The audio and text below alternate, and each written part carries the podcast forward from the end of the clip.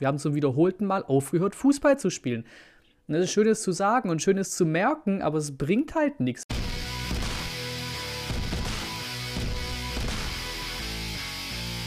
Und dann wollen sie zum Vorbericht, zum Topspiel.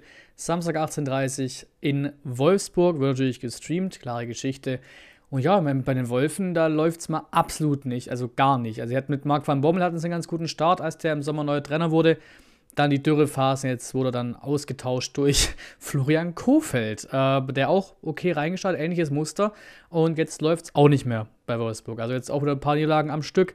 Das aus einer Champions League am Mittwoch gegen Lille zu Hause. Ähm, also es ist ein Gegner, bei dem im negativen Sinn von uns aus quasi äh, ja, der Begriff Aufbaugegner wieder groß wird. Äh, viele beim VfL, gerade im Formtief, gerade in der Verteidigung.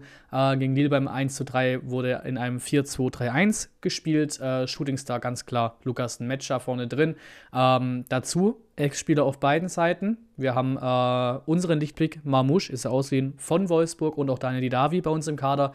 Beim VfL im Kader ist nur Daniel Ginczek, der wird wahrscheinlich auch nicht spielen. Ähm, und Brekalo eigentlich auch, aber den haben sie ausgeliehen zum FC Turin. Also dann doch nicht mehr. Ja, der VfL Wolfsburg als Champions League-Teilnehmer in dieser Saison äh, aktuell auf Platz 8 nur. Äh, wir auf Platz 15 weiter und haben die Hertha nicht überholt mit diesem ja, 2 zu 2. Äh, später mehr dazu noch in der Prognose dann natürlich. Ähm, sechs Punkte trennen uns. Wir kleben da unten weiter an den gefährlichen Rängen dran. Und hier blicke ich auch mal erstmalig so ein bisschen auf diese Heim- und Auswärtstabelle, äh, wie es da aussieht, weil es halt da einfach auch ein schlechtes, einfach ein schlechtes Duell ist. Ne? Wolfsburg zu Hause, Heim 14. und wir auswärts äh, tabellenmäßig 16. Also ganz, ganz schwache Geschichte, was das angeht.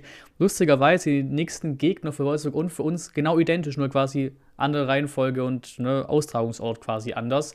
Wolfsburg zu Hause gegen Köln und dann auswärts beim Bayern. Wir haben zuerst die Bayern zu Hause und fahren dann auswärts nach Köln zum Hinrundenende. Insgesamt sieht die Bilanz gegen die Wölfe eigentlich recht gut aus. Also 23 Siege, 7 Unschieden und 20 Niederlagen stehen da. Wenn man nur auf die Auswärtsspiele in Wolfsburg geht, dann wird es natürlich wieder ein bisschen schlechter. Es ist kein gutes Terrain für uns. Äh, 9 Siege, 4 Unschieden und halt auch 14 Niederlagen in Wolfsburg. Letzter Auswärtssieg war im Pokal-Halbfinale 2007 ein 0 zu 1. Äh, sonst ab da immer verloren, außer beim 1 zu 1 Einstand von Taifun Korkut 2018. Kommen wir zum Startelf-Tipp und da geben jetzt die Aussagen von der PK heute keinen Anlass jetzt irgendwie zu groß viel Veränderung in der Startelf im Vergleich zu Berlin.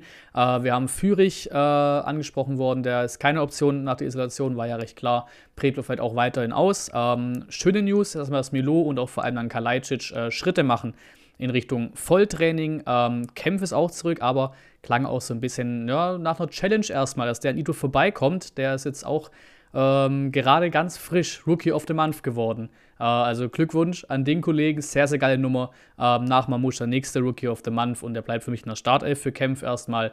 Und auch wenn ich gerade nicht so ein Fan bin von ihm, ich habe das Gefühl, Matarazzo ist eher ein Fan von ihm, äh, ist der Kollege Kulibali.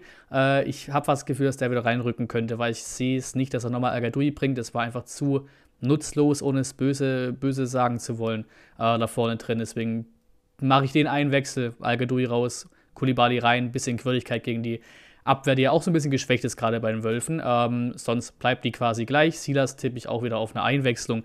Ähm, Startelf wird dann noch ein bisschen dauern, glaube ich. Und auch gerade in dieser Woche, wo er in Sachen Training mal pausieren musste. Dann gehe ich noch kurz aufs Hertha-Spiel ein.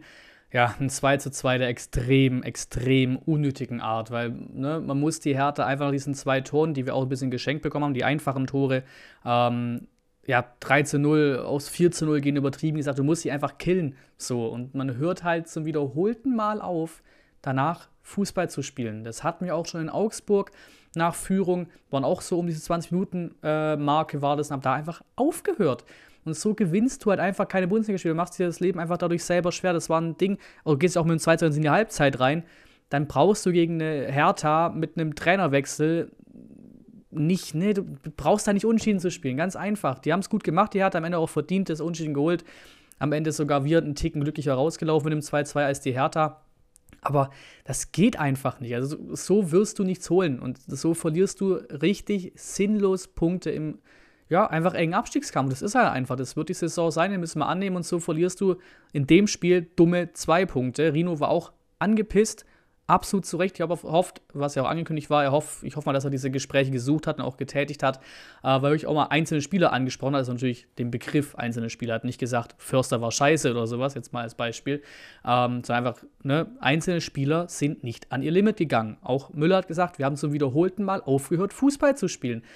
Und das ist schönes zu sagen und schönes zu merken, aber es bringt halt nichts, weil du kannst dir, wir stehen nicht so weit oben in der Tabelle, als dass du dir sowas leisten kannst, irgendwelche dummen Einbrüche in, sag mal, Mentalität, sag mal, was auch immer, in Sachen Einsatz oder Bereitschaft, die kannst du nicht leisten, da unten in, dem, in der Tabellenecke. Das kannst du dir einfach nicht leisten. So gibt es jetzt auch, ihr habt die zwei Punkte angesprochen gegen Berlin, da kommen nochmal sechs Punkte oben drauf. In Augsburg brauchst du im Leben nicht zu verlieren. Gegen Bielefeld zu Hause brauchst du im Leben nicht zu verlieren. Du hast in diesen direkten Abstiegsduellen da unten acht Punkte schon hergeschenkt. Und so musst du dann eben die Punkte ja, an einer anderen Stelle holen, ne? wie jetzt eben in Wolfsburg. Dort, wo man halt, ja, 13, wir haben es vorhin gesehen, nie gewinnt und wo man auch wieder perfekt den Aufbaugegner spielen könnte. Auch wenn es keiner hören will, aber das wäre das perfekte Beispiel wieder, um dort wieder sinnlos zu verlieren und den Aufbaugegner zu spielen für Wolfsburg quasi. Aber trotzdem, wie gesagt, es läuft bei denen überhaupt nicht. Man kann denen wehtun. Du wirst da Räume haben, du wirst Möglichkeiten haben, weil gerade in der Defensive, Lacroix zum Beispiel, ist absolut in einem Formtief. Das war letzte Saison was ganz, ganz anderes. Ähm, und wenn man da eben die Chancen nutzt und eiskalt ist, und das sind wir zumindest, was wir aus unseren Toren machen an Punktzahl, da sind wir recht gut dabei in der Liga, ähm, dann kann man da was mitnehmen. Andere Voraussetzungen, ich habe es gerade angesprochen, Du musst über 90 Minuten einfach Fußball spielen. Du musst über 90 Minuten abliefern, wie gegen Mainz zum Beispiel. Deswegen war dieses Hertha-Spiel so dermaßen krass, weil du hast ja gegen Mainz gezeigt, du hast auch Einbrüche, die hätten, du hättest dich am Ende auch nicht beschweren dürfen, wenn du da noch 2-2 spielst gegen Mainz zu Hause, wenn wir ganz ehrlich sind. Aber so Szenen wie an der Eckfahne da abschirmen und kämpfen mit Sosa und Klimovic war es, glaube ich, auch, auch, noch, auch noch an der Eckfahne, das war gegen Berlin nicht da. Und da lasse ich auch die Ausrede nicht gelten, dass keine Zuschauer im Stadion waren. Das Spiel musst du einfach mitnehmen. Das könnte auf die lange, lange Sicht quasi tabellarisch auch wirklich wehtun. Solche dummen Spiele einfach, weiß ich nicht in Wolfsburg. Also ich bin tatsächlich gar nicht schlecht eingestellt für morgen fürs Spiel, weil wie gesagt, da, da muss was gehen gerade, ähm, auch wenn meine geliebten Statistiken dagegen sprechen. Ähm, aber ich sehe es nicht, dass wir da verlieren. Ich sehe keinen Grund, da morgen zu verlieren. Ich würde noch nicht so weit gehen mit einem Sieg. Ich gehe auf einen Unentschieden-Tipp. Tipp auf ein 1 zu 1, vielleicht so ein bisschen wie 2018. Ähm, ihr habt das Voting im Community-Tab wisst ihr Bescheid, Sieg und Niederlage und natürlich alles so ein bisschen ausführlicher, Prognose und so weiter, ab in die Kommentare. Zum Spieltag haue ich hier noch kurz die kleine Aktion vom VfB noch dazu, die heute auch noch äh, veröffentlicht wurde quasi. Haben ja auch einige Fans schon ein bisschen gefordert gehabt, dass man sowas doch macht.